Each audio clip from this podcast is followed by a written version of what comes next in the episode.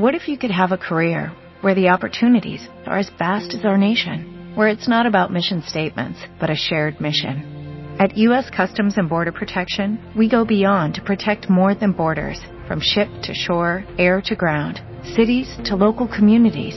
CBP agents and officers are keeping people safe. Join U.S. Customs and Border Protection and go beyond for something far greater than yourself. Learn more at cbp.gov/careers. Bonjour auditeurs du Cannes Football Club, bienvenue sur la ligne, le podcast champ gauche du Cannes Football Club. Aujourd'hui, j'ai le plaisir d'accueillir une vraie tête de foot, un homme que tout le monde connaît et respecte, mais qui ne s'exprime que rarement. C'est le directeur de l'Académie de l'Impact, Philippe Lafroy. Salut Philippe. Salut Alex. Eh bien, merci euh, évidemment d'avoir accepté mon invitation. C'est un podcast qui va beaucoup intéresser.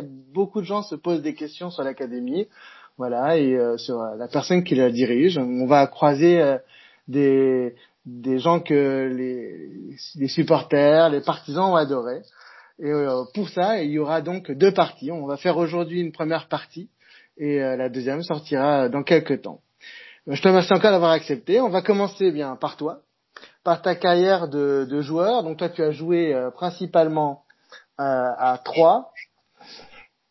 Donc comment est-ce que toi, tu es arrivé au football? Bah, je suis arrivé au football euh, un petit peu comme comme beaucoup de personnes, une, une, une famille de, de footeux à la base, un papa qui était qui était président de, de club club professionnel. Donc comme je dis souvent à, à la blague, moi, j'ai commencé de m'entraîner avec les pros, j'avais 4 ans. Euh, parce que je faisais des, je faisais des petits euh, des, de jogging, euh, des d'échauffement euh, avec les pros à l'époque. Donc voilà, je suis tombé dedans quand j'étais tout petit, et, à Troyes, ma, ma, ville natale, et, et c'est comme ça que j'ai pris la piqûre. D'accord. Donc tu as fait une très belle carrière à Troyes, tellement belle que tu as été élu dans l'équipe du siècle par les supporters. Comment est-ce que tu l'as vécu? Bah c'est toujours une reconnaissance. Alors j'ai fait une carrière qui reste qui reste euh, quand même modeste. Hein. J'ai pas euh, j'ai pas 500 matchs en Ligue 1, etc. C'était euh, euh, c'est un club qui a eu beaucoup de mouvements entre entre des disparitions de clubs, la renaissance d'autres euh, dans, dans la même ville.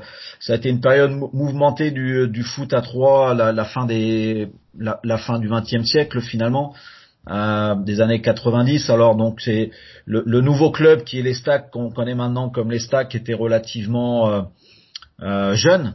Euh, donc c'était une petite équipe du siècle euh, sur sur une, une dizaine, quinzaine d'années.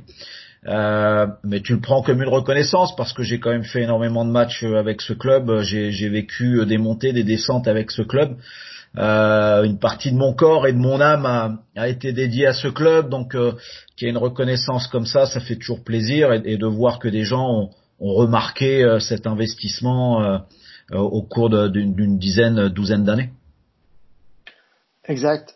Donc toi, tu as établi le record du but le plus rapide dans l'histoire du club. Est-ce que tu peux nous raconter rapidement ce but? Bah ouais, c'était c'était au coup d'envoi. C'était au coup d'envoi. Euh, j'étais j'étais bah, dans le rond central. Je, je, faisais partie de ceux qui euh, à l'époque fallait faire une passe avant de avant de, de, de jouer vers l'avant. Euh, donc j'avais vu que le gardien, comme souvent les gardiens, ils parlent un petit peu à leurs défenseurs avant le début du match, euh, les motiver, leur donner des derniers conseils. Donc j'ai vu que le gardien était euh, à la limite de, de, sa surface de réparation et parlait à ses défenseurs. Donc j'ai J'en ai profité pour demander à mes coéquipiers de me, me, me, donner le ballon le plus rapidement possible, ce qu'ils ont fait. Donc ils ont fait une petite passe en retrait, puisqu'à l'époque on pouvait euh, on pouvait pas jouer euh, vers vers l'avant, il me semble, et euh, m'ont fait une passe et j'ai frappé directement. Donc euh, on a on a comptabilisé le but le plus rapide parce que ça a dû se passer en moins de en moins de 5 secondes donc le temps que le ballon voyage du rond central jusque dans le but. Euh, donc voilà donc j'ai ce record là euh, je sais pas si euh, s'il durera encore longtemps mais euh, mais c'est vrai qu'au bout de 5 secondes de jeu euh, bah on menait 1-0 c'est un match qui part bien. ouais, mais ça fait, bizarrement, ça nous a mis un petit peu bizarre parce que c'est quand même, tu démarres le match finalement, il s'est rien passé, il n'y a pas eu une, seule, une, seule, action dans le match, mais tu mènes un 0 et on a gagné au bout du compte de 1, mais je me rappelle qu'on avait eu énormément de problèmes, on avait fait un, mal, un match euh, plutôt plutôt de mauvaise qualité après parce qu'on était un petit peu déstabilisé par ça. Mais bon, euh, mais voilà. L'histoire finit bien, c'est le principal. Exactement. Alors, qu'est-ce que euh, Philippe Lafroy, euh, le coach, l'éducateur, le directeur de football, a retiré de, cette carrière bah, tu retires des, souvenirs, mais, surtout des sensations, des émotions, c'est ça qui reste. Euh, des, situations qui t'aident quelquefois, enfin pas quelquefois, qui t'aident à anticiper, euh, beaucoup de choses dans ton rôle d'éducateur, d'entraîneur, parce que tu les as vécues. Mais voilà, aussi le, côté sensibilité euh, sur des sur des situations, comment un joueur peut réfléchir sur telle ou telle situation, parce que tu les as aussi vécues mais je dirais que ça, ça devient quelque chose de d'inné à un moment donné. Euh, tu sais, assez rapidement, quand tu passes dans, dans le domaine de l'éducation et de l'entraînement, au départ, euh, je dirais les, les, deux trois premières années, tu t'appuies beaucoup et peut-être même un peu trop, mais tu t'appuies beaucoup sur sur ton vécu de joueur, euh, mais très rapidement, tu t'appuies sur ton vécu d'entraîneur. Donc euh, la transition prend euh, prend deux deux trois ans et, euh, et, très rapidement tu t'appuies tu, sur ton expérience de coach parce que l'expérience de joueur te, te, sert à comprendre le foot, te sert à mettre en place des, des exercices et des séances d'entraînement. Mais après, ce qui fait ta richesse, c'est surtout tes expériences d'entraîneur parce que euh, je crois pas du tout à, une, à, une, à une carrière d'entraîneur en te basant que sur ton expérience de, de joueur de foot parce que bah, entraîner c'est complètement différent d'être joueur. Alors euh, il y, en a qui le réalisent euh, plus ou moins rapidement, hein, mais quelqu'un qui ne fait une carrière d'entraîneur que sur son expérience de, joueur de foot, euh, je pense qu'il fait fausse route. Ouais, mais justement, moi j'avais une question et là c'est une question qui est euh, sans malice parce que c'est vrai qu'on prépare ce podcast depuis un moment. Je te remercie d'ailleurs de, de m'avoir autant attendu.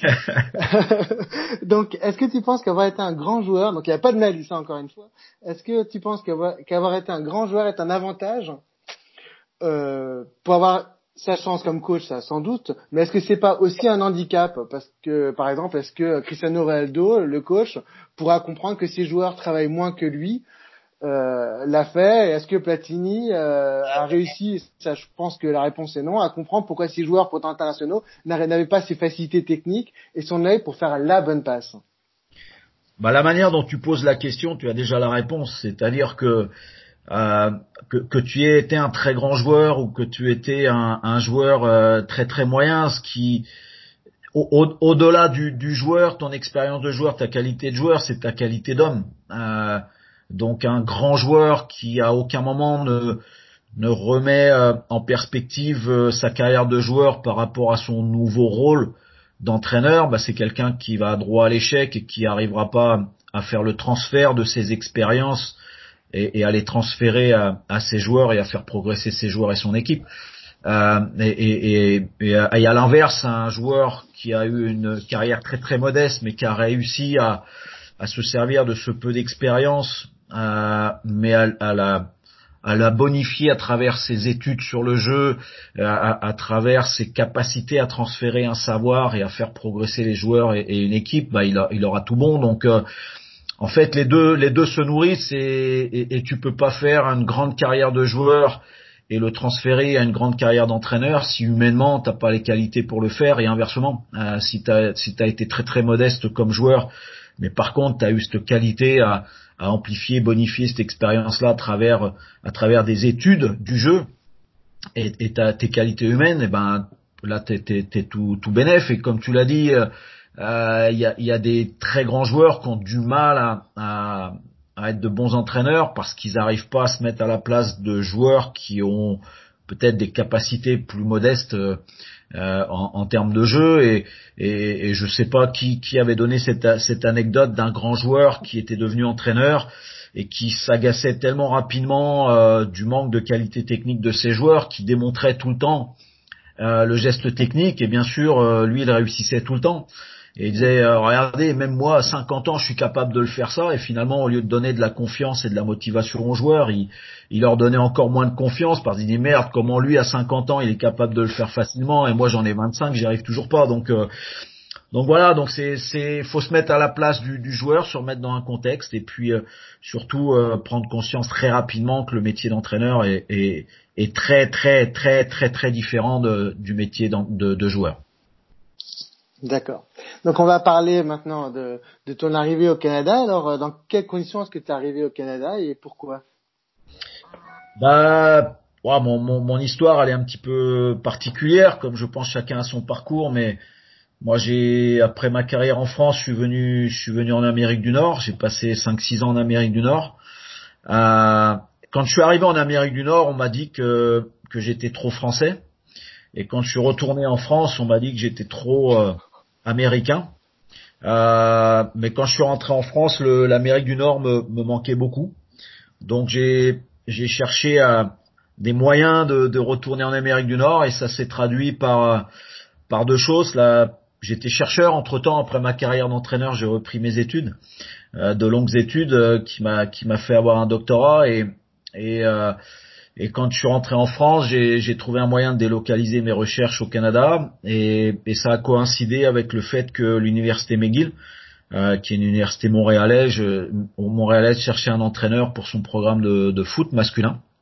Donc j'ai profité de cette opportunité pour redéménager euh, à Montréal, m'occuper du programme de, foot de l'université McGill et, c'est là que bah, que Montréal est venu, l'impact de Montréal est venu me chercher pour euh, pour démarrer une, une académie. Là, on était en, en 2009, euh, donc c'était les, les projets qu'avait le, le club de d'avoir d'abord une équipe réserve puis une académie et, et, et c'est là où ils sont venus me chercher parce qu'à McGill ça se passait plutôt bien. Euh, les résultats étaient là, là ce qu'on avait mis en place était était super intéressant, donc ils ont aimé mon CV, mon profil et euh, ils sont venus me voir pour pour bah, voir si j'étais intéressé à a démarré ce, ce programme au, au, sein de, de, de l'Impact de Montréal. Donc là, on était en 2009. Euh, du coup, j'ai continué un petit peu mes, mes recherches et, et, et, et l'entraînement de soccer pendant pendant deux trois ans, et ensuite j'ai définitivement tourné, tourné la page pour euh, pour me consacrer euh, à 100% au, au, foot et au projet que que l'Impact me confiait. Voilà, donc ça, ça sera l'objet du deuxième podcast, tout ce qui euh, tout ce qui s'intéresse à, à l'académie et à tout ce qui est autour. Euh, qu'est-ce que qu'est-ce que tu peux nous expliquer euh, quelle est la vie d'un d'un coach de d'un coach universitaire et, euh, et donc voilà qu'est-ce que tu toi tu en as qu'est-ce que tu en as appris qu'est-ce bah il faut il faut remettre le, le contexte universitaire euh, en, en, Amérique du Nord et pas le comparer au contexte universitaire en France et là je compare pas les les études en tant que telles, mais je compare la, surtout la perception euh, du sport universitaire en France, le sport universitaire de manière générale et, et on va dire un, le parent euh, très pauvre, euh, si on parle du foot, euh, parent très très pauvre du euh, de l'activité foot. en Amérique du Nord, le sport universitaire, c'est globalement euh, il y, a, le monde professionnel et juste en dessous il y a le sport universitaire. Donc c'est considéré comme euh, étant quelque chose de très valorisant, de très prestigieux et de, très haut niveau. Donc euh, dans ce contexte-là, les universités ont des, ont des installations que même certains clubs de Ligue 1 n'ont pas en France.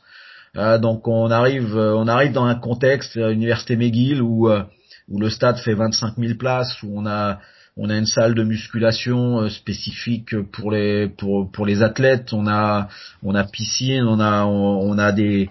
Euh, moi j'avais euh, trois préparateurs physiques, quatre quatre kinés.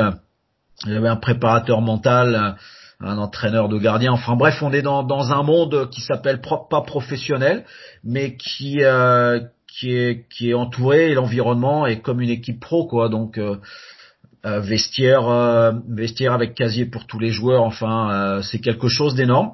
Donc, tu arrives dans ce contexte-là. tu as, tu as des moyens. La seule différence, mais qui est quand même énorme, c'est que la saison ne dure que que trois mois, que tu t'entraînes tous les jours pendant trois mois et après pendant huit neuf mois, bah, tu tombes à deux entraînements par semaine. Et, et, et le reste de ton temps en tant qu'entraîneur, c'est essentiellement faire du recrutement. Donc en gros, t'entraînes, tu prépares une équipe pendant pendant trois mois de l'année et puis ensuite tu fais du recrutement et de la préparation pendant neuf mois. Alors c'est assez particulier, euh, mais c'est la réalité des coachs universitaires. Alors par contre, on a des gamins, ce sont des ce sont des étudiants de, de haut niveau, donc qui sont qui sont allumés, qui ont envie d'apprendre, qui sont organisés. qui sont qui connaissent les efforts à faire, qui qui qui qui mènent des, des, des, études de haut niveau tout en essayant de performer au foot et, et, d'avoir des, résultats également au foot. Donc c'est super intéressant de manager une population de, joueurs qui sont des étudiants athlètes et euh, on, on, perd jamais de tête. Enfin, moi, je l'ai jamais perdu dans, ma tête que ce sont d'abord des étudiants et ensuite des athlètes, donc les études restent prioritaires. Mais euh, mais voilà, c'est des gamins qui sont hyper euh, hyper motivés, qui euh, qui connaissent euh, l'effort, les sacrifices à faire. Et ça m'a permis de côtoyer des gamins maintenant qui sont chirurgiens, qui sont neurologues, qui sont qui sont ingénieurs, qui sont dans l'aéronautique, euh, qui sont chercheurs, qui sont dans le business, euh, qui gagnent des millions de dollars à l'heure actuelle. Et donc voilà, c'est assez intéressant de voir, d'avoir côtoyé des jeunes qui finalement ont un ont un projet un peu différent que d'être que que que, d'être joueur de, de, foot professionnel. Ils, ils, ils veulent d'abord réussir leur projet, on va dire, universitaire, tout en maintenant un niveau de foot euh, super intéressant. Et ils sont conscients également que ce que qu'on leur propose euh, en, en, termes de foot va les aider à grandir. Et pour l'anecdote, euh, voilà, en Amérique du Nord, les, les employeurs nous appellent, nous appellent pour savoir comment était le joueur de, mm. De, foot, parce que c'est super important pour eux.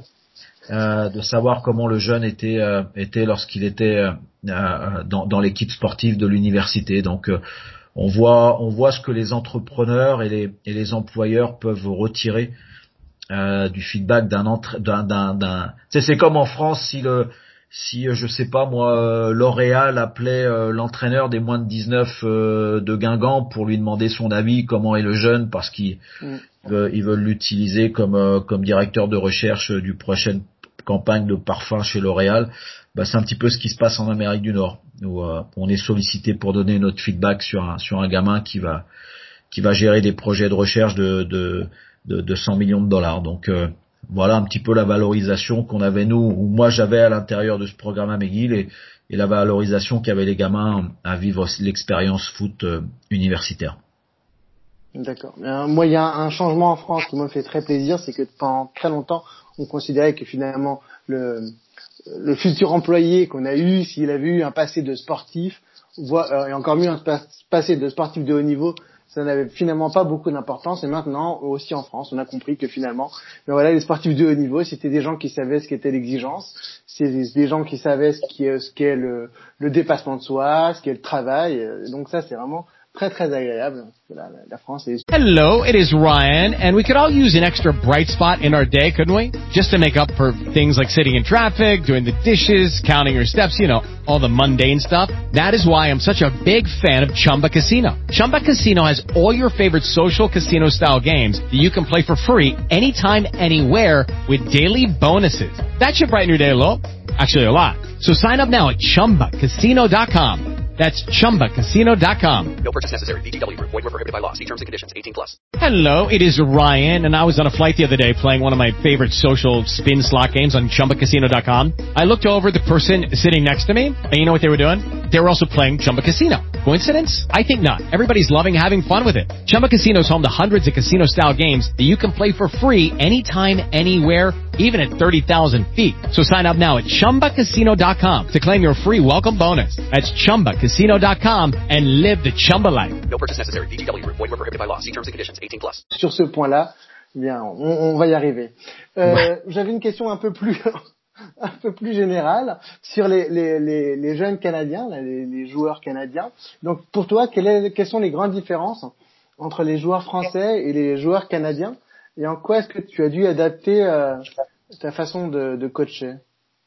Ou, ou est-ce en quoi un Français doit adapter sa façon de coacher Ben, en fait, euh, déjà Alex, merci pour pour les questions et, et ça me demande d'être hyper synthétique dans mes réponses euh, parce que les chaque question pourrait euh, pourrait être la le lieu d'un d'un podcast à, à, lui tout seul. Alors non, si, si, si c'est une invitation, l'invitation est acceptée.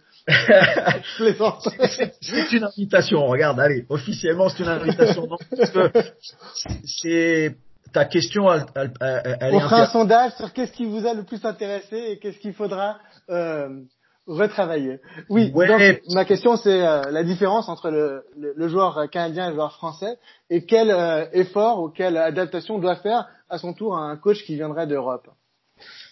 Bah Alors, elle est super intéressante et, et- et voilà parce qu'on on rentre dans un dans une question aussi culturelle. Donc, euh, et à partir de là, c'est à, à expliquer euh, en, en peu de mots. Je vais essayer euh, sans être trop caricatural. Alors, le, le, le- il y a un contexte culturel. Donc, le premier contexte culturel, c'est que en Amérique du Nord, Canada compris, euh, il y a le culte de l'athlète. Donc, euh, avant le sport, avant l'activité en tant que telle, euh, il y a le côté athlète. Euh, donc d'abord, donc côté athlète, ça veut dire effort, le goût de l'effort, et qui, qui va au-delà de, de, de l'activité, donc de l'activité soccer et l'activité foot. Donc on aime, on aime, on aime faire les efforts, qu'on ait le ballon ou qu'on ne l'ait pas. Donc là, c'est une énorme différence au départ. Donc les jeunes, ils font du sport parce qu'ils aiment l'effort, qu'ils aiment courir et qu'ils aiment euh, être en compétition l'un par rapport à l'autre et qu'il y ait un ballon ou pas. Donc ça c'est la première chose euh, qui fait une énorme différence pour la suite. Donc on a des gamins euh, qui font l'activité d'abord parce qu'ils aiment ça et après, éventuellement après, parce qu'ils veulent faire une carrière et gagner de l'argent et puis être les plus beaux et, avoir des filles et avoir des, voitures, etc. Donc ça, ça fait déjà à la base une énorme différence. Quand on vient entraîner ici, on a des gamins qui sont là pour les bonnes raisons la plupart du temps. Et là, je veux pas non plus être le, moralisateur par rapport à, la France où on a des, des jeunes euh, trop influencés par le monde des agents et de, l'argent et, du côté un peu showbiz euh, de, l'activité foot. Mais la réalité, c'est que nous, on n'est pas encore euh, trop influencés par, ce monde de l'argent et, des agents, etc. Et, le monde des médias. Donc on a des gamins qui sont là à la base, la, la grande, grande majorité du temps, pour les bonnes raisons.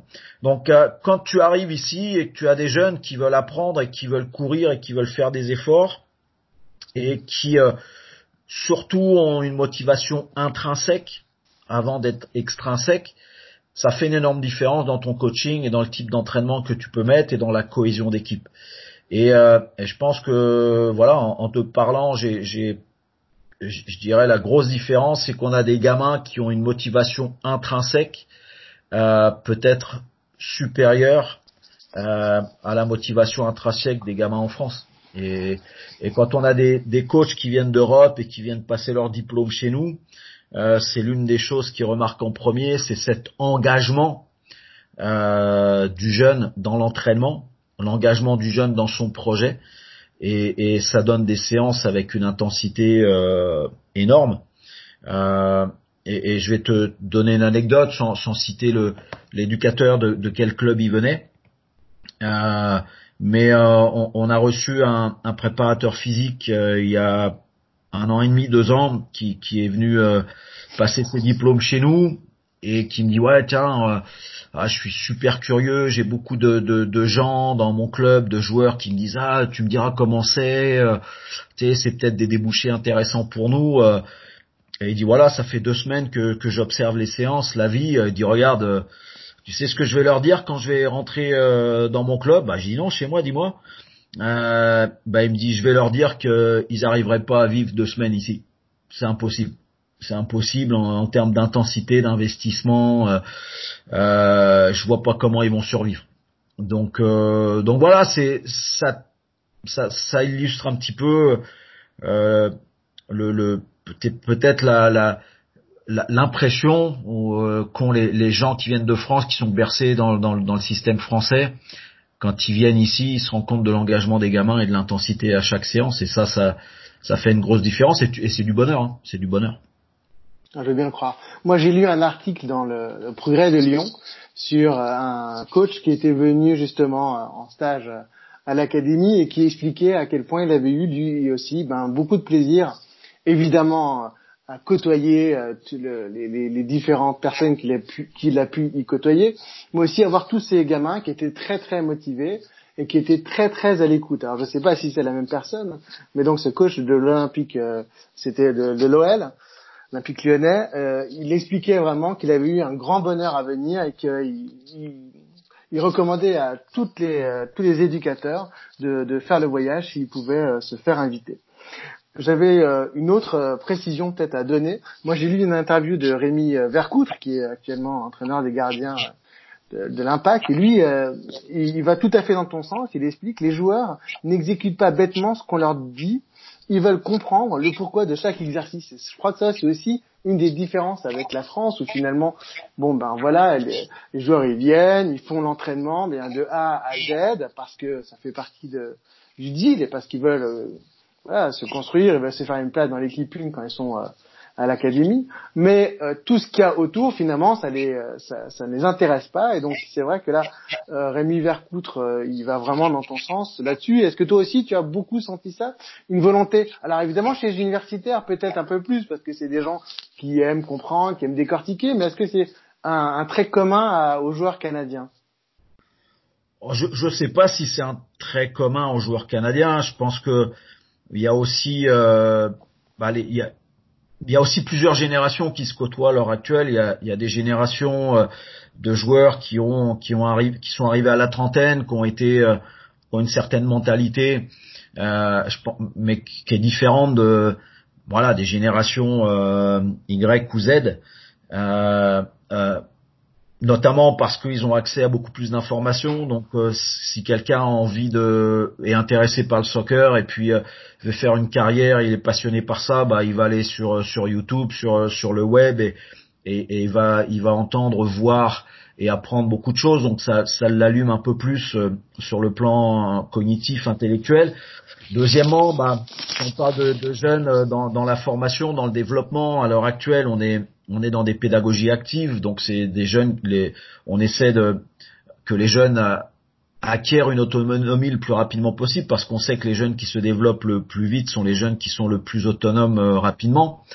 Et on est dans la pédagogie de questionnement, donc euh, nous aussi en tant qu'éducateurs, on leur pose énormément de questions et on leur demande de se poser eux-mêmes des questions, de s'interroger sur leur sur leur force faiblesse, de s'interroger sur des situations de jeu, de s'interroger sur sur eux-mêmes, donc la connaissance de soi. Donc on a des générations de gamins qui sont beaucoup plus allumés.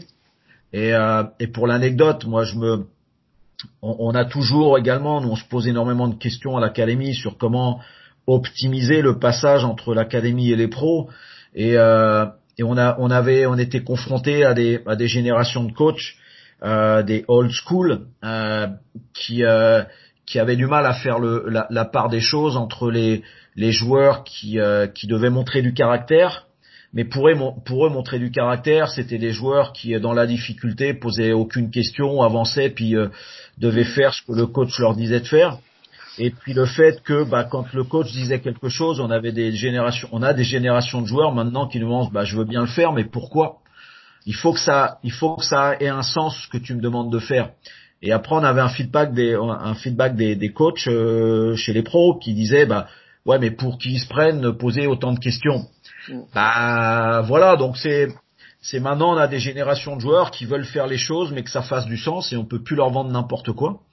Et, ce qui est extraordinaire en tant qu'éducateur, c'est que ça nous demande d'être meilleurs, quoi, parce que il faut qu'on ait les réponses euh, face à- ça. Et, c'est vrai que bah, chez nous à l'Impact, mais je pense que dans les centres de formation en France, de ce que je vois, je j'entends, j'écoute euh, et je lis, on est on est tous dans la même dans la même voie. On veut des, gamins qui se questionnent et, je pense que Rémi, euh, qui lui euh, bah voilà, il a 30 Rémi Vercoute qui a qui a 30 euh, 35 euh, 34 35 ans, il a été formé euh, à la manière un peu old school et puis là il est il est face à des gamins, des joueurs qui veulent qui veulent apprendre et qui questionnent et et lui il adore ça parce qu'il est il est dans cette mentalité là aussi et et il adore d'avoir en face des athlètes qui euh, qui veulent apprendre et qui questionnent et et ça oblige encore une fois le le le, coach à être à être meilleur séance après séance parce qu'il faut être bien préparé face à cette génération de joueurs. Il va falloir avoir les réponses et avoir aussi l'humilité quand on l'a pas de, de dire attends je te reviens là-dessus et, et je pourrais t'y répondre dans quelques temps quoi. D'accord. Donc tu en as un petit peu parlé. euh, euh, Il y a aussi, euh, il y a le joueur, mais il y a aussi ce qu'il y a autour du joueur, les parents, les proches et les agents euh, en France. Et donc, on dit que c'est souvent des obstacles au développement des gamins. Donc, Joël Bouchard, qui est ancien analyste et entraîneur-chef de l'armada de Blainville Boisbriand, tient un discours très lucide sur les exigences démesurées de la part des parents. il les trouve déconnectés et ils tournent en dérision leurs ambitions irréalistes. Et moi, j'ai lu quelque chose qui m'a beaucoup intéressé c'est que en fait, euh, à l'Académie de l'Impact, on a choisi d'isoler les parents dans un enclos, loin de leurs enfants. Et, euh, et, euh, vous considérez que ça, c'est un avantage finalement d'avoir les parents un peu loin pour ne pas avoir à subir leur euh, une influence négative. Bah, si, je, je, je, mets un petit peu de bémol à ce que tu, tu dis, euh, ce qu'on on, on, est sur, on est dans dans dans, dans un euh, sur un, une, une, ligne très euh, très étroite, c'est-à-dire que les, les parents, ont, les enfants ne réussiront pas sans leurs parents. Mm. Euh, euh, donc ça, c'est la première chose que les parents doivent comprendre parce qu'ils ont bien sûr euh, une énorme influence sur la vie de leurs enfants et c'est bien normal. Mais à contrario, euh, si leur enfant euh, échoue, et là je parle échoue dans, dans, au niveau du foot, c'est malheureusement sans doute aussi à cause des parents. Donc, et, et, c'est là toute la, toute la difficulté pour nous de, de structure de développement, c'est qu'on a absolument besoin des parents, mais de l'autre côté, les parents ont, ont, une telle influence qu'ils peuvent aussi euh, empêcher le gamin de progresser et d'atteindre les objectifs sportifs. Donc, on veut pas isoler euh, les parents du projet du jeune, c'est impossible, ce serait suicidaire de notre part. Par contre, ce qu'on essaie de, de, de maîtriser. Maîtriser, c'est un, mot un petit peu trop euh, ambitieux, mais ce qu'on essaie de, on essaie d'influencer les parents pour qu'ils se rendent compte de l'influence qu'ils ont et de ce qu'ils doivent mettre en place pour optimiser le, les chances de succès de leur enfant. Donc, euh, quand tu parles d'isolement, c'est nous, nous on essaie d'isoler, c'est simplement que on veut pas avoir des parents qui euh, qui parlent au coach euh, de manière euh, euh, bah, aléatoire, n'importe comment, n'importe quel moment. Donc il y ait un, un respect et des codes euh, de conduite entre l'éducateur, entraîneur et, et, les parents. C'est-à-dire que si les parents ils veulent parler au, à l'entraîneur, bah, ils doivent prendre rendez-vous. Euh, on doit avoir des, des, des, entraîneurs, une structure, c'est-à-dire nous qui, qui mettons des plages euh, officielle d'échange entre les parents et les éducateurs. On a aussi des, des conférences, des, des, meetings qui permettent de passer les messages auprès des parents, euh, parce que on, est conscient aussi de notre notre rôle, c'est-à-dire que on a malheureusement des cellules familiales qui sont éclatées, on a malheureusement des des, des enfants qui sont souvent dans des dans des familles euh, soit monoparentales, euh, soit de, de, familles divorcées, donc qui compliquent les choses entre le père et la mère. Euh, donc nous, on veut pas si loin de là l'idée d'isoler, de euh, de s'isoler des parents parce qu'on en a besoin, mais c'est plutôt comment mettre en place une interaction entre la structure de développement sportive, éducative, qui est, qui est, un centre de formation, et les parents. Et ça, il faut respecter certains codes et certains, certaines procédures. Et c'est ça qu'on met en place.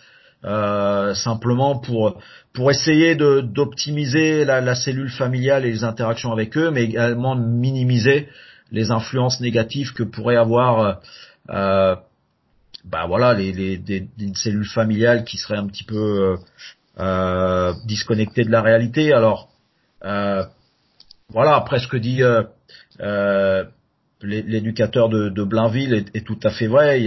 Il y, a des parents qui vivent le projet de leur enfant par procuration, mais souvent on se rend compte que c'est plus le projet des parents que des, jeunes. Mais à l'inverse aussi, on a des parents qui n'en ont rien à faire, quoi, et qui laissent euh, complètement l'enfant dans, bah dans, dans la difficulté en permanence sans avoir un soutien familial adéquat. Donc euh, c'est pas évident. Hein. Le rôle d'éducateur, euh, on le minimise euh, vraiment beaucoup. Je pense qu'il est très qu'il est qu'il est pas reconnu à sa juste valeur euh, et, et, et, toutes les compétences que doit avoir un bon éducateur, euh, bah c'est c'est énorme. Donc euh, donc voilà, je voulais tordre un petit peu le coup au fait que non non on n'isole pas du tout les parents, on veut les on veut les embarquer dans le projet, mais mais on les embarque dans, dans, dans, dans un bateau qui est pas forcément le même que celui des gamins, mais entre les deux bateaux, il y a énormément de passerelles, et c'est ces Mm. passerelles qu'on veut bien définir et solidifier. Ouais, c'est ça. C'est qu'il y a, y a un moment, les, les parents, ils ont, euh, ils ont un rôle, mais euh, le, le rôle, il doit se limiter. C'est vrai que en France, en tout cas, on voit très souvent des parents qui, qui couchent le gamin euh, pendant le match, et ça, c'est absolument impossible. Donc c'est vrai que chacun doit avoir sa place et, euh, et euh, pour le pour le bien-être du gamin et le développement finalement du gamin et le développement aussi évidemment de l'équipe.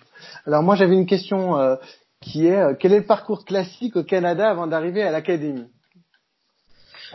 Bah le, le, le classique, il est comme en France. Hein, il, il joue. euh, bon, on a on a ce qu'on appelle nous une pré-académie qui commence à à U8, mais mais on a on n'a pas de base. hein, on n'a pas de base à.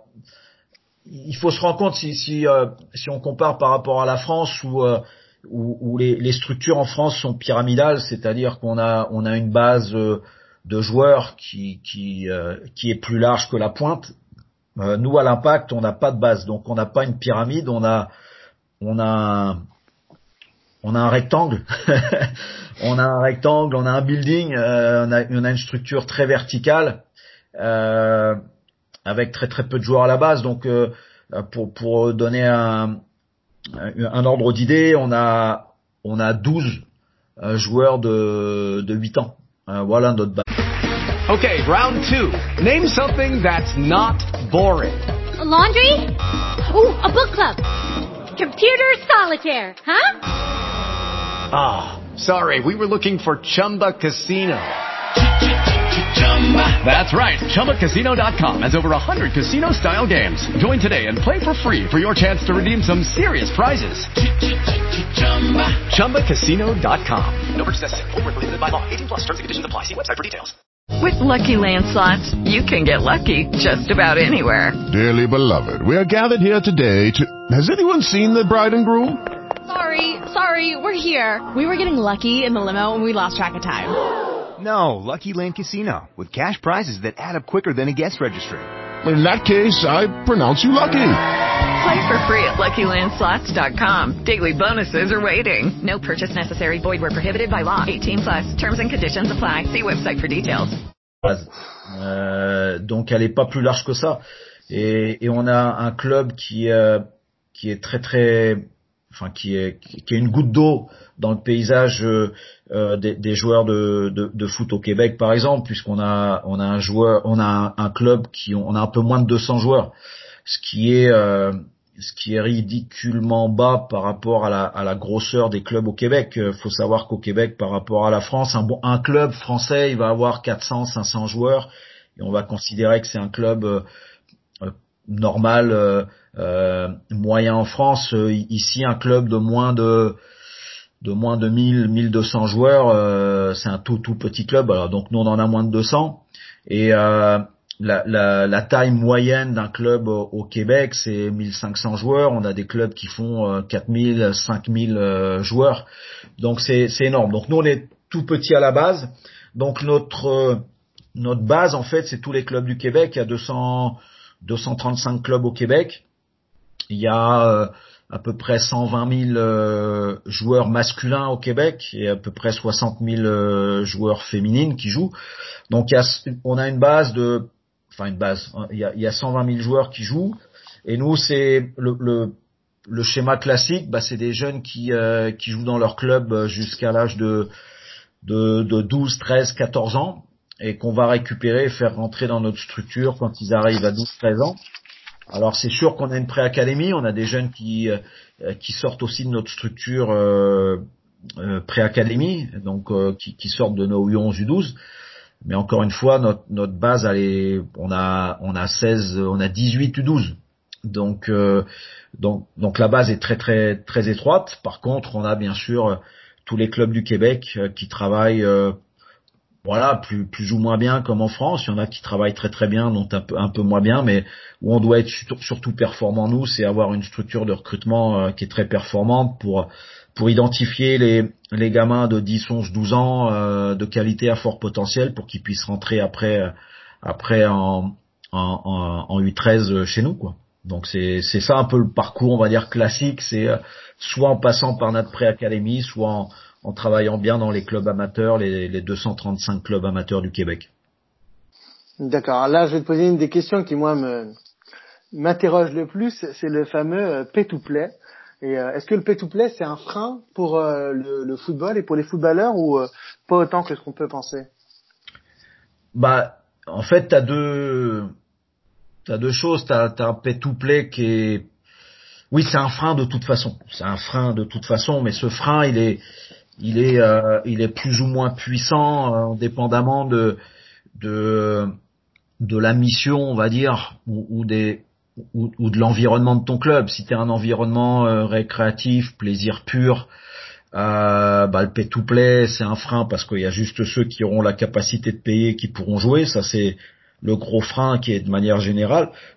Après, en termes de, de développement du, du, du joueur dans une structure pay-to-play où, euh, où c'est le plaisir pur euh, et tout le monde est considéré au même niveau et tout le monde a le même temps de jeu, etc. Bah, bah pourquoi pas. Euh, dès qu'on arrive à, des structures qui veulent faire du pay-to-play et faire de la haute performance et le pire des, choses, avoir des résultats, là on arrive à quelque chose de catastrophique parce que si tu fais un pay-to-play et puis euh, ta, structure elle ne se focalise que sur les résultats, bah t'arrives à des frustrations dans tous les sens. Donc euh, des gamins qui jouent moins ou des gamins que tu, veux faire jouer mais qui n'ont pas le niveau mais tu veux des résultats. Donc euh, donc tu deviens, tu commences à mentir aux gamins, tu commences à mentir aux parents et on arrive à toute la tout le côté euh, très très négatif de ce système-là.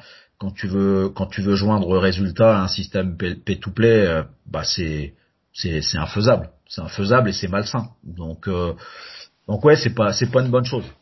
De manière générale, c'est pas une bonne chose, mais ça peut être une très très mauvaise chose si en plus c'est mis dans un, un, environnement hyper compétitif. Oui, parce que pour moi, c'est une grande surprise le pay to play, parce qu'en France, c'est exactement le contraire.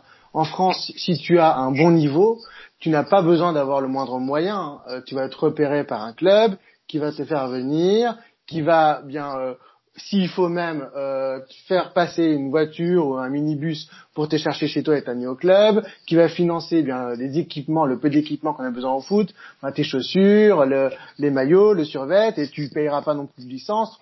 et puis même euh, très vite, on va même te proposer un petit peu d'argent et proposer un petit peu d'argent à tes parents pour que tu restes, et parce que finalement on capitalise sur les joueurs qui peuvent être aussi qui, qui, vont te faire gagner demain, mais qui, euh, dans un futur un peu plus lointain, eh bien, pourra, euh, avec tous les, euh, tous les fonds, toutes les obligations FIFA, eh bien, rapporter de l'argent au club.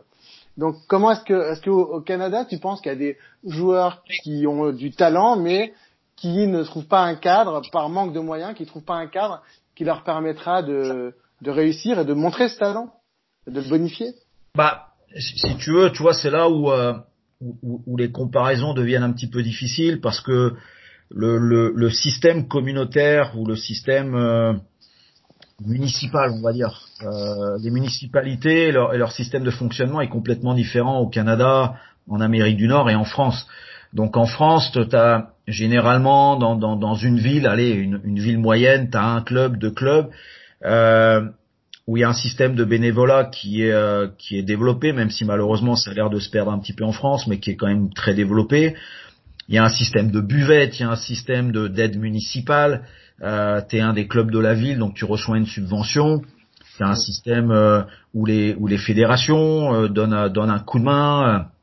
Enfin, il y a y a des, des soutiens ou ou des sources de financement qui sont complètement différentes de l'Amérique du Nord. Donc en Amérique du Nord, globalement, tous les clubs sont privés. Euh, tu as très peu de clubs municipaux, donc tous les clubs sont privés, donc leur seule source de financement, c'est euh, les licences. Euh, donc ce qui fait vivre le club, c'est les cotisations que les familles payent au club. S'il n'y a pas ça, le club fonctionne pas parce qu'il n'y a pas de subvention municipale, euh, il n'y a pas de subvention de fédération, il n'y a, y a rien de tout ça. Donc à partir de là, les si tu payes pas pour jouer, ton club il n'existe pas. Euh, il faut payer pour les pour les terrains, il faut payer pour les installations, il faut payer pour tout. Euh, donc tu mettrais un club, la manière de fonctionner d'un club en France qui fonctionne bien, tu le mets en Amérique du Nord, il, il, il tient pas deux mois. C'est pas possible. Donc il faut remettre dans le contexte aussi. Euh, donc ici le, le problème c'est qu'à partir de là, bah tu, oui il y a des clubs qui ont mis en place des, des, aides financières à des familles qui sont un peu dans le besoin et euh, donc ils peuvent aider euh, un ou deux joueurs par équipe qui n'ont pas les moyens de payer et puis c'est les autres ou les, quelques commanditaires sponsors qu'ils ont trouvé qui vont aider les gamins. Donc ça c'est faisable. La difficulté c'est c'est les familles qui ont euh, 4, 5, 6 enfants et il y en a un qui joue au foot euh, et, et, les parents, même si c'est euh, si c'est si c'est 500 dollars à payer pour l'année, bah c'est 500 dollars qui qui peuvent pas donner et c'est des jeunes qui continuent à jouer mais qui jouent dans leur communauté. Donc il y a beaucoup de en France, ça se fait un peu, mais, mais sans doute moins qu'en Amérique du Nord, où, où ces gamins-là vont jouer dans leur communauté. Donc, ils vont jouer le championnat africain, ils vont jouer le championnat colombien, ils vont jouer le championnat euh, euh, roumain, ils vont jouer et ils sont entretenus finalement par les familles de leur communauté et ils jouent à l'intérieur de, de, leur communauté, mais ils sortent jamais de leur communauté, donc ils sont très très peu visibles. Mmh. Et euh, le gros problème, il est là, c'est qu'un jeune un jeune Colombien qui arrive en France et qui a de la qualité va être très très rapidement pris en charge par le par le, le, club de sa ville. Euh, ici, le, le, club de sa ville, le, club de la ville ou le, club privé euh, à Montréal, il va même pas le il va même pas le voir ce gamin-là parce qu'il va rester euh, dans son environnement, de sa communauté euh, culturelle et ça va s'arrêter là. Donc il y en a très, enfin très peu, il y en a quelques-uns qui passent au travers des mailles, mais on en perd énormément euh, faute de visibilité et à la base faute de moyens des familles euh, de leur faire rentrer dans le système, euh, on va dire public, où malheureusement on va falloir qu'ils payent. D'accord, c'est très clair, je te remercie.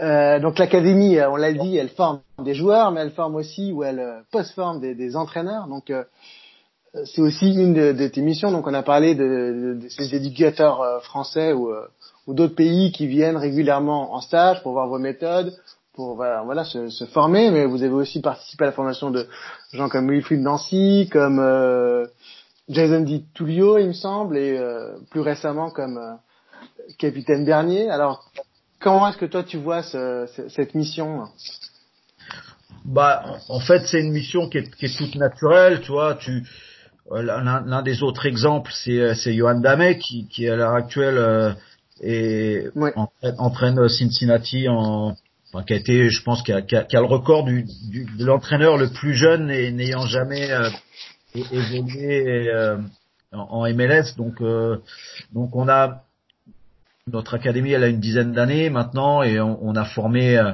énormément de coachs qui, euh, qui évoluent à, à différents niveaux, mais mais je dirais que c'est les c'est les effets secondaires de, de, de la vie dans notre structure, c'est-à-dire qu'à partir du moment où un, où un éducateur vient rentre dans, dans, dans la structure de l'académie.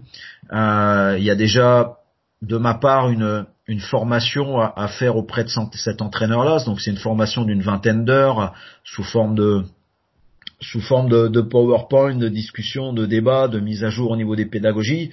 C'est un suivi de cet entraîneur-là au sein de la structure et, et finalement l'effet secondaire, c'est que toutes les activités, les, les, les comités de travail, les, euh, le type d'entraînement, les interactions qu'on a au quotidien avec tout le staff contribuent à la formation de cet entraîneur-là. Donc, de, ce que j'entends, de ce qu'ils me disent, de ce qu'ils disent dans les médias, euh, bah ils apprennent beaucoup quand ils passent chez nous, euh, et, ça les, bah voilà, ça les renforce dans leur métier d'éducateur, dans leur passion, dans leur, conviction. Euh, et je pense que on est capable de leur donner de bonnes bases de travail, dans leur réflexion, comment faire une séance, à quoi réfléchir. Et puis ensuite, bah, c'est leur qualité euh, d'être humain et d'éducateur qui, qui fait qu'ils progressent et puis qu'ils arrivent à un niveau euh, supérieur. Donc, donc voilà, mais c'est, si tu veux, il n'y a pas, il a pas forcément une, une, vocation au départ en disant on est aussi une usine à formation d'entraîneurs. Mmh. c'est plus l'effet secondaire qui fait que bah oui, on, on, forme également des entraîneurs et, et ça reste une, enfin de ma part personnelle, une, euh, une fierté euh, d'avoir d'avoir eu la chance de contribuer euh, à, à, faire grandir un pas de Bernier dans, dans, son nouveau rôle d'entraîneur. J'en suis content et maintenant on en a un petit peu partout dans la nature. On en a un qui Nîmes en Ligue 1, préparateur physique. On en a, on en a à Cincinnati, on en a à Portland. Euh, on en a l'Impact de Montréal, bien sûr. Euh, donc, euh, donc ouais, c'est une fierté. Ah, c'est exactement ça. Patrice Bernier, justement, il, il, il a dit euh, j'ai appris ce que c'était que le monde du coaching. Je suis d'ailleurs très reconnaissant envers euh, Philippe Lafroy. C'est une belle plateforme pour apprendre l'académie. Et euh, il explique aussi tu vois aussi comment travailler avec un groupe et puis comment communiquer ton message et tes idées. Donc c'est vrai que je pense que ils en sont, comme tu dis, très reconnaissants. Pour conclure, moi je voudrais avoir quelques souvenirs euh, de ta part sur des sur des coachs ou des joueurs qui ont marqué l'histoire récente de, de l'impact. Alors on va commencer par Jesse Marsh qui lui aussi en passant par l'impact maintenant réussit plus que brillamment en Europe, alors quel souvenir toi tu as de Jesse Marsh? Bah, j'ai un super souvenir de lui. Euh, Jesse March, c'était en 2012. Il est arrivé, euh, enfin en fait, il est arrivé mi mi 2011, mi 2011 parce qu'il a pris, euh, il a pris l'équipe et les joueurs euh, à l'automne 2011. Et euh, jeune entraîneur à l'époque, donc là on revient à 8, 9, 10 ans en arrière.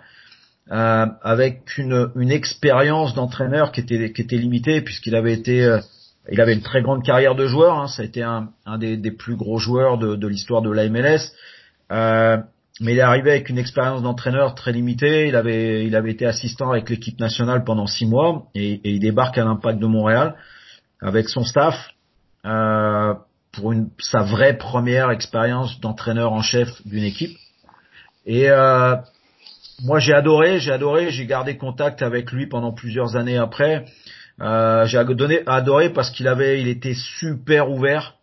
Euh, donc c'est un, c'est un gars qui est arrivé comme une éponge, conscient de, de ses limites, conscient de vers où il voulait aller et, euh, et très ouvert à la discussion, à la prise de connaissances. Il s'intéressait énormément aux jeunes, euh, s'intéressait euh, aux, méthodes et les discussions étaient super riches euh, à l'époque et, et on, sentait un gars avec énormément de caractère. Euh, il savait où il voulait aller, mais savait pas encore vraiment comment y arriver. Et euh, donc sa première année, il l'a pris euh, véritablement comme une, une, expérience, donc comme un laboratoire. Il a mis des choses en place qui ont marché, d'autres qui ont moins bien marché. Euh, mais globalement, Jesse euh, a, a, laissé une très très bonne très bonne impression à l'impact de Montréal et il a eu quand même des performances de, de qualité compte tenu de contexte, hein, avec une équipe d'expansion, euh, avec 25 euh, joueurs. Il faut, il faut, il faut se remettre en France dans le contexte. C'est comme si tu démarrais en Ligue 1 euh, avec euh, un nouveau club, 30 joueurs qui arrivent de partout. Et un mois et demi plus tard, il faut être performant, avoir des résultats et, et, et, et survivre. Et lui, il a réussi à faire progresser l'équipe et avoir des, des, quand même des résultats tout à fait honorables euh, lors de la première année. Donc voilà, il est resté qu'un an, mais euh, mais on sentait chez chez ce coach là euh, un énorme potentiel. Si je mets ma casquette d'éducateur et de et de formateur, on sentait chez ce gars-là un, énorme potentiel et ça a été super agréable de travailler avec lui. Et je me rappelle les premières anecdotes parce que j'ai eu la chance d'être dans son staff sur les premiers mois et quand on mettait en place les, exercices euh, lui il parlait en, yard et moi je parlais en mètre, donc ça a fait des, mises en place un petit peu particulières au départ euh, où, où, on avait du mal, à, on s'est vite, vite ajusté, mais mais voilà, ça c'est le choc de culture au départ. D'accord. Euh, Marc Dos Santos. Alors Marc Dos Santos, c'est euh, c'est euh, c'est un intellectuel du du jeu, donc c'est euh, c'est quelqu'un qui est arrivé moi, j'ai côtoyé euh, mes premières années à l'Impact en 2009, donc on, on a énormément communiqué au départ parce qu'il était jeune éducateur comme moi. On n'a pas le même âge, mais on, on, a on a démarré un petit peu notre euh, notre réflexion sur le jeu en même temps. Et, euh, et je me rappelle avec Marc de, de discussions près d'un café avec nos laptops ouverts où on partait sur un café de 15 minutes puis ça dirait 5 heures. Et euh, on parlait de mise en place, on parlait, on théorisait beaucoup. Donc il y avait une énorme, une énorme, on sait, on a beaucoup d'atomes crochus avec Marc parce que on, on conçoit euh, le, le, le, jeu au départ de manière intellectuelle sur le papier, comment structurer nos pensées, et après aller vers le terrain et avec cette capacité que Marc a d'être capable de théoriser, de réfléchir, mais également de faire le transfert. Judy was boring. Hello. Then Judy discovered ChumbaCasino.com. It's my little escape. Now Judy's the life of the party. Oh baby, Mama's bringing home the bacon. Whoa, take it easy, Judy. The Chumba life is for everybody. So go to ChumbaCasino.com and play over 100 casino-style games. Join today and play for free for your chance to redeem some serious prizes. ChumbaCasino.com. No purchase necessary. Void where prohibited by law. 18 plus terms and conditions apply. See website for details. Sur le terrain très rapidement et de manière efficace et, et c'était quelqu'un qui aimait aussi et qui, je pense, je l'ai rencontré il y, a, il y, a, quelques mois quand Vancouver est venu jouer. Euh, qui, qui aime expérimenter et, n'a pas perdu cette, euh, cette capacité à, mettre de nouvelles choses en place, à, voir comment ça peut fonctionner et voir si on peut, ça peut aider l'équipe à bonifier l'équipe ou si euh, on fait fausse route. Donc c'est un, c'est un gars qui est très très allumé, qui est très euh, vif d'esprit, qui, euh, qui, qui, aime découvrir de nouvelles avenues et, et, les discussions qu'on a eues ensemble ont été super enrichissantes et même quand je le croise encore, euh, même si ça dure 15-20 minutes, euh, c'est étonnant parce que c'est ça fait partie des personnes qui en 15-20 minutes sont capables de et j'espère que je, suis capable de lui amener ça aussi, euh, qui sont capables d'enrichir euh, une personne juste après 20 minutes de discussion. Et c'est relativement rare ces personnes qui t'enrichissent et qui te rendent meilleur juste après 20 ou 30 minutes de discussion. Euh, donc voilà, c'est c'est un super gars qui a, ses, qui a ses convictions, qui a ses idées.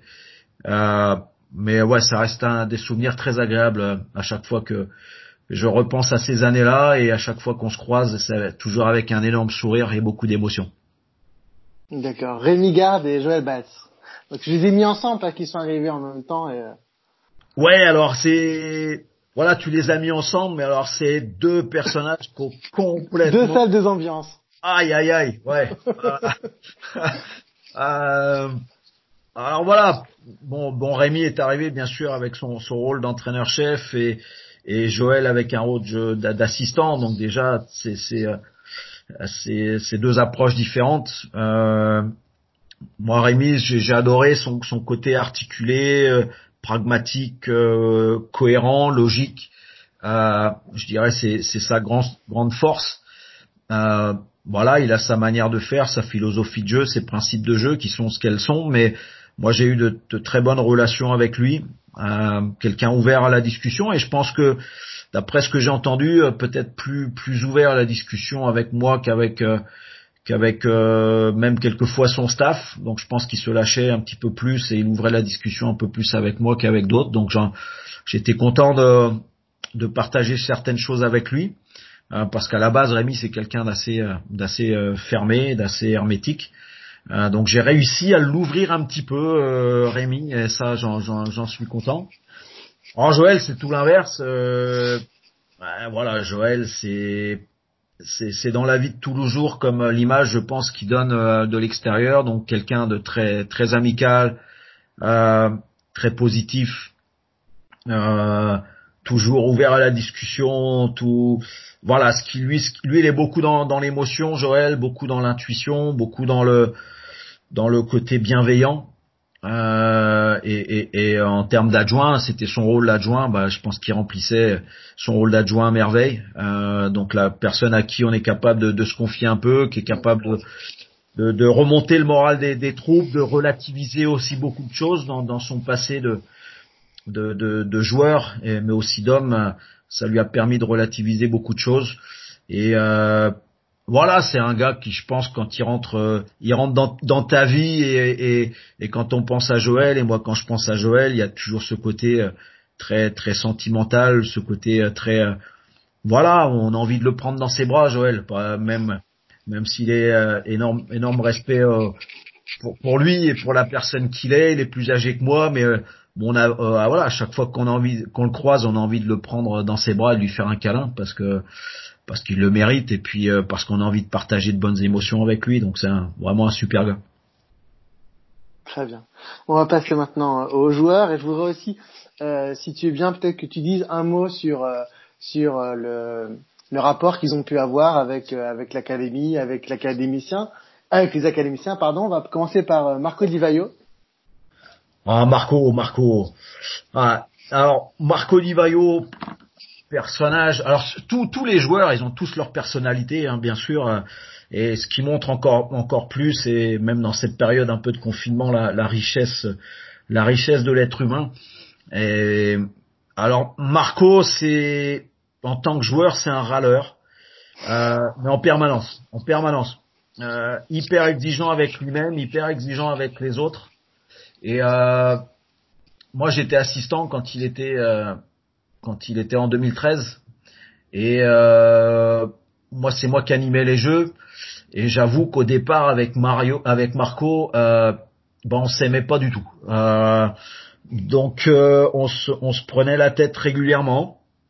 On se, on s'énervait l'un contre l'autre parce que il était, euh, il était jamais d'accord avec les, les, les les comment dire les, les, décisions arbitrales pendant les jeux, euh, euh, les règles, ça lui convenait, ça lui convenait pas. Euh, il avait toujours quelque chose à dire pendant l'entraînement. Donc et comme moi je lâchais pas l'affaire non plus pendant l'entraînement, les premiers mois ont été chauds tous les deux.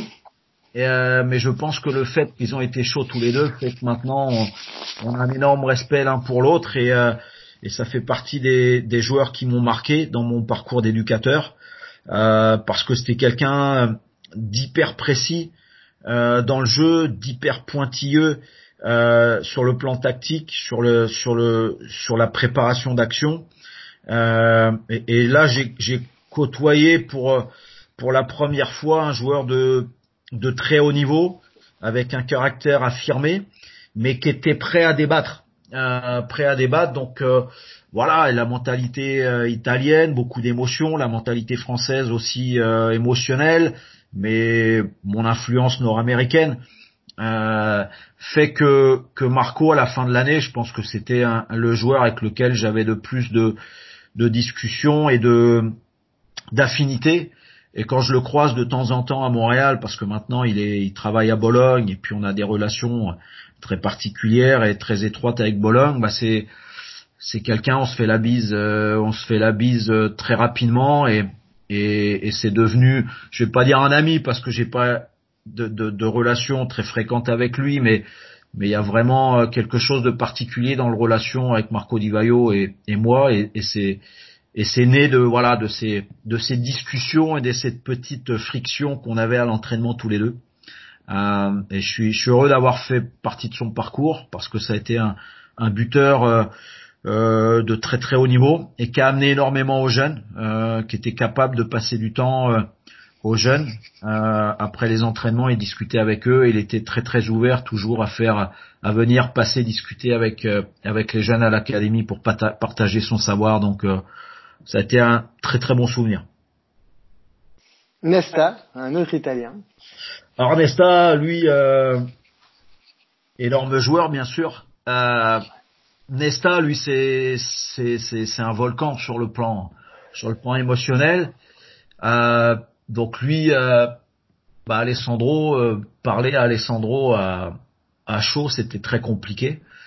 Euh, à froid, c'était beaucoup plus facile, mais un, une énorme personnalité, énorme personnalité et euh, quelqu'un qui aimait les discussions tactiques et moi, moi, je me rappelle d'exercices parce que j'étais à, l'époque en charge de d'animer euh, d'animer tactiquement euh, au niveau du, des, des quatre défenseurs derrière.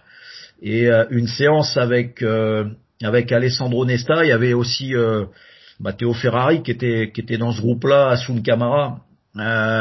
Quand on débarrait une séance un peu plus axée tactique défensive, bah, avec Alessandro Nesta dans le groupe, si tu partais sur une un bloc de travail de de 7-8 minutes, bah fallait sans doute que tu pars sur un 30-35 minutes parce que globalement c'est c'est ça que ça durait parce qu'on discutait, parce qu'on on peaufinait, parce qu'on optimisait, parce qu'on changeait euh, nos perspectives, parce qu'on débattait, mais de manière très très positive. Donc euh, donc Alessandro, bah voilà, encore une fois, c'est des joueurs qui ont atteint ce niveau pas, par hasard, c'est parce qu'ils ont une science du jeu, parce qu'ils ont une science du placement, parce qu'ils ont une interprétation des situations qui est, euh, qui est différente des autres.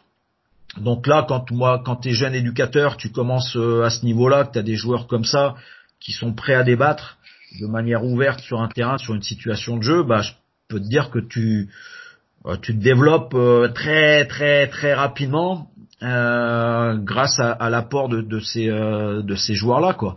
Et ce qui est intéressant, c'est que tu en parles de Marco, on va parler de, Didier Drogba, de d'Alessandro Nesta, mais c'est c'est des, des, joueurs qui sont hyper exigeants, qui sont qui peuvent paraître un petit peu cassants au départ, mais qui sont pas cassants parce qu'ils sont exigeants, mais il y a cette ouverture de discuter et, euh, et c'est extraordinaire. Quoi. Moi, moi, j'ai, je garderai euh, jusqu'au bout ces, ces séances d'entraînement tactique avec Alessandro Nesta. C'était, euh, c'était presque un cours magistral, quoi.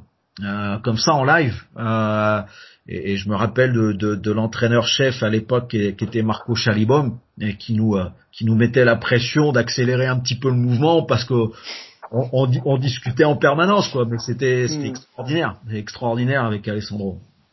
Ah, J'ai bien imaginé parce que c'est vrai qu'il a eu une carrière qui était qui est extraordinaire, une immense carrière. Et puis le la, la tactique défensive, c'est quand même une des grandes spécialités des Italiens. Je pense que c'est eux qui ont le plus travaillé là-dessus, et, et c'est en Italie où euh, où on bosse le plus la tactique. Donc je veux bien imaginer que c'est absolument euh, passionnant. Ouais. Eh bien, tu as tu as annoncé le dernier, c'est euh, Didier Drogba. Donc parle-moi un petit peu de Didier Drogba et aussi peut-être de, de, cette relation dont on a beaucoup parlé, qu'il qui a eu ou qu'il a peut-être d'ailleurs toujours avec euh, Balou? Bah Didier, voilà, c'est une personnalité com complètement différente des autres. Didier, c'est voilà, c'est un sourire, c'est euh, une envie de partage, c'est une générosité. Euh, sur le terrain, en dehors du terrain, c'est quelqu'un qui euh, euh, qui non seulement répond tout le temps quand tu quand tu lui demandes de partager, mais qui t'as même pas besoin de lui demander. Euh, ça se fait automatiquement. Euh, donc il a il a cette euh, cette double culture hein, ou triple culture, on va dire même cette, ces racines africaines de Côte d'Ivoire, euh, ses, ses, racines françaises, formation française. Il a passé, bien sûr une bonne partie de sa vie en France euh, et, également son passage en, Angleterre. Qui l'a marqué énormément et, et, il a jamais perdu, je pense, les, gens qui l'ont connu à, à, au Mans ou à ou à, ou à Guingamp. Moi, moi j'ai côtoyé et je continue à le côtoyer euh, Laurent Guyot, qui était euh, directeur de l'académie à Toronto, qui a, qui a côtoyé Didier à Guingamp notamment, et qui me parlait de comment était Didier à Guingamp. Moi, je l'ai connu à Montréal et je pense que c'était quelque part le même, le même personnage. Et, et Didier, euh, et Didier, moi j'ai passé de longues heures à discuter avec lui de d'entraînement euh, dans mon bureau euh, au centre d'entraînement à Montréal. Et on continue à communiquer régulièrement. Je continue à communiquer régulièrement avec lui par WhatsApp. voilà, hyper curieux, qu'avait à l'époque, je pense qu'il a peut-être plus vraiment ça en tête, mais qu'avait à l'époque l'envie d'être entraîneur et qui posait énormément de questions, on s'échangeait des livres. Enfin, c'était vraiment très très très riche. Et, euh, et Didier, voilà, il est, il est arrivé euh, avec le joueur qui qui qui qu'il est, qu'il était. Et, euh, et, nous, on avait un, un, jeune un jeune en avance à l'académie, euh, Jean-Yves Baloutabla, d'origine ivoirienne également. Et euh, bah, la première la première fois euh, que, que moi je m'occupais de souvent des, des, joueurs qui revenaient de blessures à l'impact à, à, à, cette époque-là. Et euh, j'ai fait une, quelques séances avec Didier euh, dans l'exercice. Et puis on complétait le groupe avec avec des jeunes de l'académie. Et la première première fois euh, qu'on regroupe Didier Drogba avec euh, avec Balou, euh, ça a été quelque chose qui m'a qui m'a marqué à, vie parce que on a on a un gamin qui arrive à l'entraînement et qui euh, à l'échauffement veut pas venir s'échauffer avec les autres. Donc Balou euh, mais il a fallu l'appeler plusieurs fois pour qu'il vienne s'échauffer dans le groupe, euh, bah, qui était une, une, attitude un peu bizarre. Et donc moi je vais le voir, je dis mais Balou, euh, voilà, on commence l'entraînement. Il dit non, je peux pas y aller. Et là pourquoi? Ben je peux pas. Et euh, il, il, voulait, il, pour lui, c'était inconcevable de d'approcher Didier, Didier Drogba avec ce qu'il représente pour pour les Ivoiriens. Mm. Et euh, donc il a fallu que Didier, on lui dise, c'est Didier qui allait voir Balou. et, euh, et Balou euh, a, pas osé le regarder dans les yeux, il s'est mis à pleurer. Et, euh, et, et ça, il a fallu que Didier, ben voilà, il lui parle gentiment, bien sûr, comme il est, capable de le faire, pour que Balou accepte finalement de s'entraîner dans le groupe et accepte de parler à, Didier, et accepte de, passer le ballon à, ou de participer dans le même entraînement de Didier Drogba. Donc voilà un petit peu l'anecdote la, de départ. Euh, et, et, de ça, ça, ça, permet de voir la portée de, de, ce personnage qui est Didier pour les pour les Ivoiriens.